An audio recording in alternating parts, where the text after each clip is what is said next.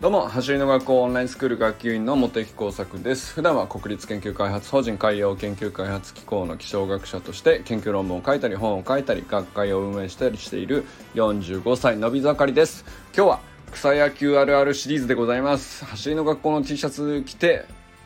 草野球の練習してきました。その結果ということについてちょっと話してみたいなと思っております。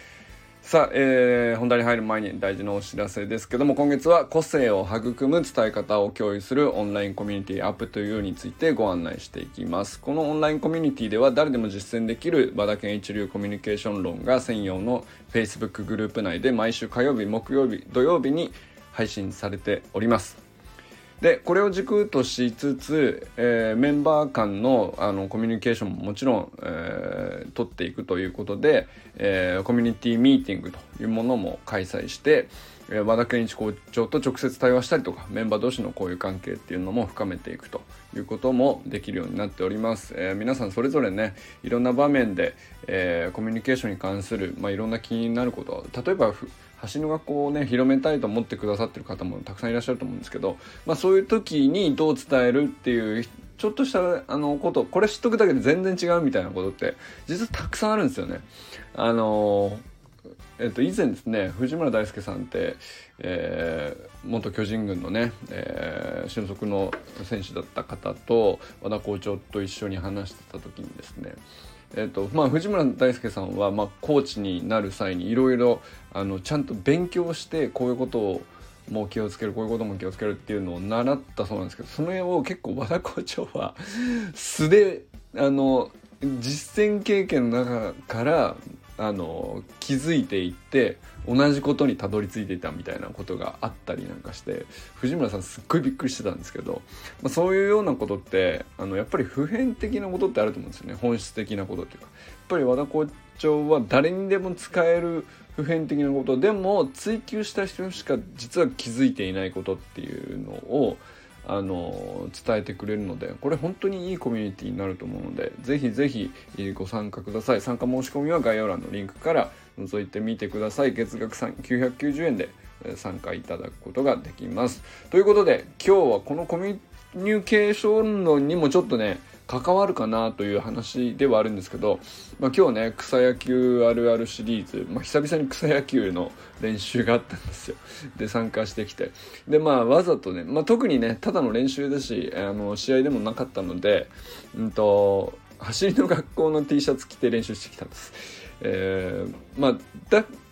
でそれで特にアピールしたわけでもないんですけどまあ、えー、まあそういう緩い感じの練習ですね。緩い感じの練習してきたんですけどまあなんていうのかな。久々だったんで、えー、まあね雨続きだったじゃないですかずっと。で3週間ぶりぐらいですかね。で前回ね意外と草野球あるあるなスプリントシーンっていうのを音声撮ったんですけどこれ、えー、と8月22日か。えー、そうですね。これは試合の時の話ですね。えー、意外と好評でした。これ何か草野球ネタずっと話したいなと思ったんですけど、ずっと雨で中止ばっかりでやってて、なかなか話せなかったんですね。で、まあ久々の練習に行きました。これも草野球あるあるだと思うんですけど、あの、チームメイトの仲間がたまにね、遊びに来てくれるっていうやつあると思うんですよ。あの、俺も実は職場で、あの、キャッチボールやってますみたいな人を連れてきてくれるっていう。で、それで今日来ててくれた、あの、新顔といいますか、20代、30代のね、4人が、あの、一気に加わってくださってですね。まあ、まるで別のチームになるという。めちゃくちゃうまかったんで。で、めちゃくちゃうまかったんで、もう本当いろいろ教えていただいて、あのー、本当楽しかったんですけど、あの、でもね、よく冷静に考えてみたらですよ。冷静に考えてみたら、えー、初対面ですよね、完全に。初対面で、話すのももちろん初めてだし実力も何だったら全然違うんです上上なんですね、えー、もう体もごっついしあのレベルが。よく来てくださいましたねここにっていう感じなんですけど。でまあしかも年もね10歳20歳離れてるんですよ。下手したらえっと25とかの方がいらっしゃったんで。でも高校野球まだちょっと上がったばっかりですのっていう感じでもうだからフィジカル的にもねいわゆるあの高校球児のお尻パンパンで太ももパンパンになってる感じの分かりますかね？あのちゃんとフィジカルがちゃんと残っててもうあもう見るからにいやバリバリやってましたねつい最近までみたいながたいの人とかいて。でまあ言ってもやっぱりだからそれだけ実力も違い年もえらい違いさらに初対面って言ったら普通に考えてね普通に考えてください。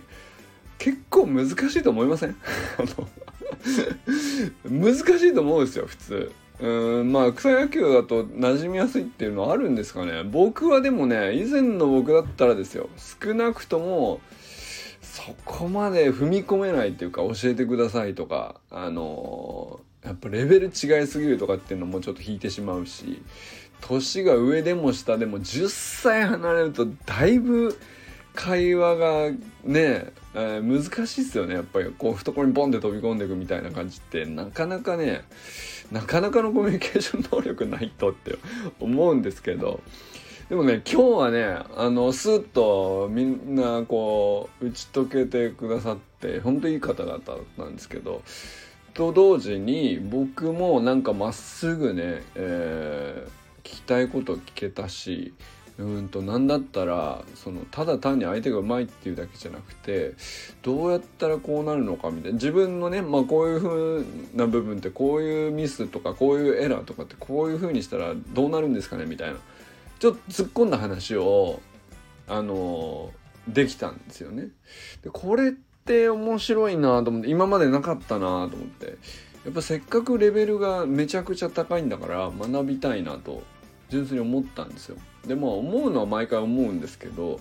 こうスッと入れてスッと向こうもね何て言うか答えやすい、えー、聞き方っていうのが多分あるんだと思うんですけどそれがねうんと昔はできなかったなと思うことがなんか今日はスッとできたなっていう感触があったんですね。でこれはあのすごいあのまああのもうこの時点でね、えー、走りの学校のおかげだなっていうことが読めてたかもしれませんけど走りの学校のおかげだなと強く強く思いましたね。えもう本当に走りの学校ってまあ単純にねなあの学ぶことは走りだけですねまっすぐ走るそれだけなんですけどそれを学ぶ過程において、まあ、例えば自己分析としてどういうことがポイントになるのかとかっていう、うん、見方があのだいぶね身についてくると思うんです。自分の動きってどういうふうに捉えればいいのかとか、えー、伸びしろっていうのはこういうところにあるんだとか、まあ、もしうまくいかないっていう場合にどういうところから手をつけていけばいいのかとか、えーまあ、自分の感触と結果が違うっていう時に人に例えば見てもらってる時にどういうふうに尋ねるとあの何て言うんですかね向こうも答えやすい。あるいは、えーと、自分の求めている答えが返ってきやすいみたいなことって走りの学校でこうこの1年ねずっといろんな方とやり取りしてきて、まあ、教えてもらうことがね 80%90% でしたけどこちらからうんと知ってることに関してはね、えー、伝えたりもしてきましたけどその往復を通じてですねあこれ 我ながらなんですけど結構上手くなったなと思って。だから単純にそのえーと、性格的にねお相手が気さくだから、えー、コミュニケーション取りやすいとかってそれはそれで単純にあると思うんですけどそれ以上にやっぱ本当に自分の知りたいことを自分が今の実力から無理のない範囲で一歩上に行くにはこういうことができたらいいんじゃないかなっていう時にこれちょうどいいところを相手に、えー、伝えてもらう。うん、ここんな感じっすねっていうのをねあのいくつかね本当にちょっと教えていただいたりしたんですけどあこの感じいいなと 要するにね橋の学校でやってるコミュニケーションの基本はすごくねどのスポーツでも多分ねあのすごい普遍的に使い回せるというか使えると思いますだから走りってすごいシンプルじゃないですか動きが。動きがシンプルだから、えーと、コミュニケーションの取り方が、うんと、深めるとかそこを伸ばすっていう余裕があるんだと思うんですよね。だから、えっと、そこもどんどんどんどんこう上手になっていくまあ僕に限らず、えっと、他の方を見ててもそうなんですけどやり取りをしていく中でこう言葉がねすごくうんと伝えようとして最初はねえっとそういうことじゃないんだよなっていうことってねまああると思うんですよね。あの動きって難しいから表現が。だから結構ね難しいことにトライしてるんですけどその余裕があるんですよ。だから走りはすごくシンプルなんで、えー、言葉でどう言ったらいいのかなこういうことなんだけどこれだと伝わるみたいなことをの往復をやる余裕があるんですね。だからまあうんとね割とフラットな関係であるっていうのもそうですけど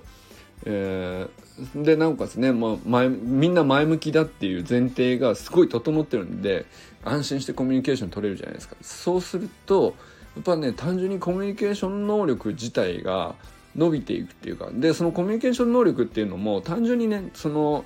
うんとただの初対面の方とこうね えっと仲良くなれるっていうそこの単純な部分ではなくて、えー、スポーツをより実力が上な人からうまく学ぶっていうためのコミュニケーションですね。そこの能力が高まってるなと僕はすごい今日感じたんですよ。あ上手くなってるなみたいな。それあんまり意識してなかったですけどこれはあのー、結構大きな価値かもしれないですね。あのもちろん走り速くなったらどんなスポーツにでも活かせるからそれ当然ね学んだ方がいいと思うんですけどで僕もそこばっかり今までね皆さんにあのやった方がいいよやった方がいいよずっと言ってきましたけどこれはね単純にスポーツを学ぶ上での、えー、より実力が上な人からこちょっとしたねヒントをもらうとかそういう時のコミュニケーションって